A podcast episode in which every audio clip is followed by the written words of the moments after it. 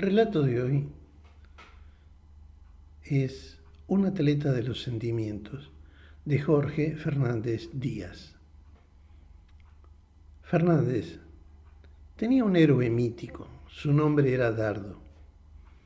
Dardo era diseñador gráfico, enamoraba a todas las mujeres y afirmaba con naturalidad que el amor no existía. A Fernández se le daba por el diseño, no era mujeriego y creía en el amor, pero le fascinaba que alguien pudiera llevar adelante esa vida de Casanova y se divertía escuchando sus hazañas. Dardo era alto, apuesto, tenía aplomo varonil y un hado irresistible de artista de libertario, y en sus redes quedaban atrapadas centenares de mujeres. Su gran atractivo radicaba precisamente en ese carácter inconquistable que transmitía. Las mujeres intentaban acampar en su casa o volver seguido a ella. Muchas buscaban enamorarlo para siempre y regenerarlo, y ponían increíble empeño en ese desafío supremo del ego femenino. Pero Dardo despedía sin pestañear a todas y a cada una y tenía para sí mismo un código inquebrantable. Cuanto más te gusta, más rápido tenés que sacártela de encima. Hay un túnel interno que comunica los pantalones con el corazón y no hay que dejar nunca que el veneno se te meta en los ventrículos. Se refería, claro está, al veneno del amor. Con los años fue más lejos, rechazaba incluso la mera posibilidad de encariñarse. Aseveraba que él era un milagro de la ciencia porque no tenía corazón y se reconocía como un atleta de los sentimientos, por el simple hecho de no tener ninguno. Me quiero demasiado como para sufrir por alguien y nunca me arrepiento de lo que hago. Tengo que decir, en mi defensa, que no miento y que jamás prometí nada. Así que cuando se vuelven pesadas las fleto. Y por lo tanto nunca, pero nunca he sufrido penas de amor. Cuando Fernández le contaba sus penas, el diseñador se indignaba. Creía que la gente utilizaba la palabra amor con obscena impunidad. Para Dardo, el amor resultaba inexplicable, porque no existía. Admitía que existían a lo sumo el sexo, la seducción, la química, el compañerismo, la posesión y la amistad sensual. Pero el amor era un recurso literario para nombrar ese híbrido de deseos terrenales. Fernández intentó una vez acorralarlo con un argumento de peso. Pero entonces, ¿vos nunca sentís esas deliciosas palpitaciones del amor, Dardo? Sí, la siento.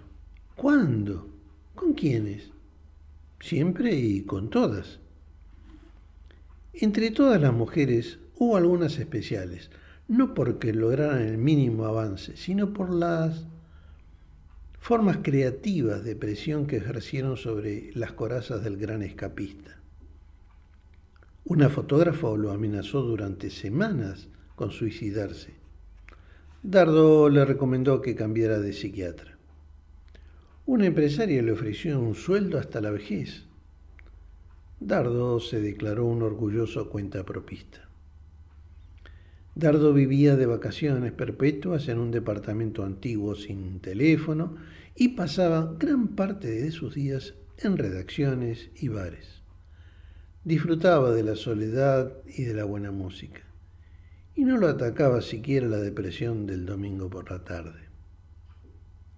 Fernández había escuchado alguna vez que a los 18 años Dardo se había casado con una chica de San Telmo y que habían vivido meses de dicha y amor convencional.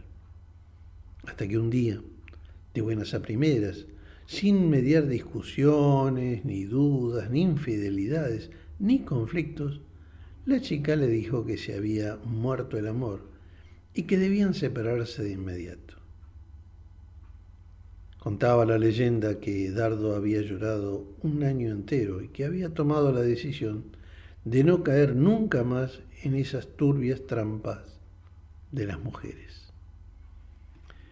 Fernández dejó de verlo por el 97, cuando Dardo se mudó a Oviedo, a Asturias, para trabajar en un periódico. Se trataba de una oportunidad histórica, nada lo ataba a Buenos Aires. Le hicieron una despedida en un restaurante de Caminito y lo acompañaron hasta Ezeiza, donde le dejó un último consejo. Hágame caso, Giles, rieguen el amor propio. Es el único jardín que no da espinas. Hasta la victoria, siempre. Durante siete años solo intercambiaron emails esporádicos, pero Fernández, por razones familiares y periodísticas, terminó recalando en Oviedo y arreglaron por teléfono una cita para un viernes feriado en una playa de Gijón. Era una mañana cálida, el mar traía un azul profundo. Fernández se descalzó para bajar a la arena, caminó al sol y de pronto vio en las orillas a Edardo. Llevaba unos shorts desteñidos y una barba rala que lo envejecía. Abandaba de aquí para allá, con la lengua afuera, dos baldecitos, tres palitas, corriendo cinco chicos que le hacían todo tipo de diabluras. Darda jugaba con ellos, los ayudaba con las torres del castillo de arena y los corría para que no se metieran mar adentro. Una magnífica mujer de cuarenta que tomaba limonada bajo una sombrilla leyendo, le daba instrucciones a viva voz. Y Dardo las acataba brillando de sudor y respirando con dificultad. Parecía una reina con sus cinco hijos caprichosos y un vasallo obediente. Fernández estuvo a punto de retroceder hasta la calle y perderse, pero el atleta de los sentimientos se le acercó, jadeante, le puso una mano en el hombro y le dijo, lo siento, hermano. Me enamoré.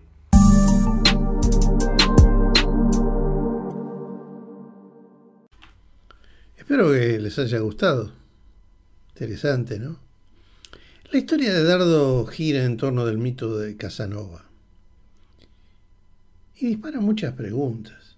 ¿Por qué hay hombres que no creen en el amor? Tal vez por historias como la que tiene Dardo, oculta. Porque hay quienes caen, creen que el único amor posible es el amor propio y huyen de las relaciones profundas. ¿Por alguna herida? ¿Por algo más? Porque hay mujeres que intentan casar justamente esa clase de hombres. ¿Quién lo sabe? Interesante para abrir una charla, un debate, investigar. Veremos si otros cuentos abordan este tema.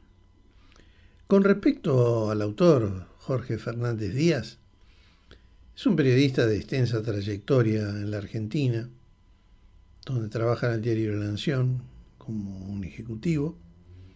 Durante 32 años ha sido periodista de investigación, de sucesos, analista político, editor de diarios, director de revistas muy importantes. Entre sus obras se encuentran, por ejemplo, El dilema de los próceres, Corazones desatados, de donde viene este relato, La logia de Cádiz, La segunda vida de las flores, y entre otras muchas, Mamá, que es la crónica del año 2002, que es la crónica de la vida sobre la Odisea inmigrante de su madre asturiana, que se convirtió en un auténtico boom editorial. Y cada vez, o sea, la, esta, la lista no termina aquí, sigue produciendo, y cada vez que presenta un libro, se convierte este en un bestseller. Ha recibido muchos premios. Podemos mencionar eh, la medalla de la hispanidad que le otorgó el gobierno español, y la comunidad española, el premio Conex de Platino, el premio Atlántida por su labor en favor de los libros. También fue distinguido con la medalla del Bicentenario en el 2010 como premio a su labor periodística y literaria. En el 2002 él condecoró España a él por la cruz de la Orden de Isabel la Católica, en reconocimiento a sus aportes a la cultura y a la amistad de los países. Su programa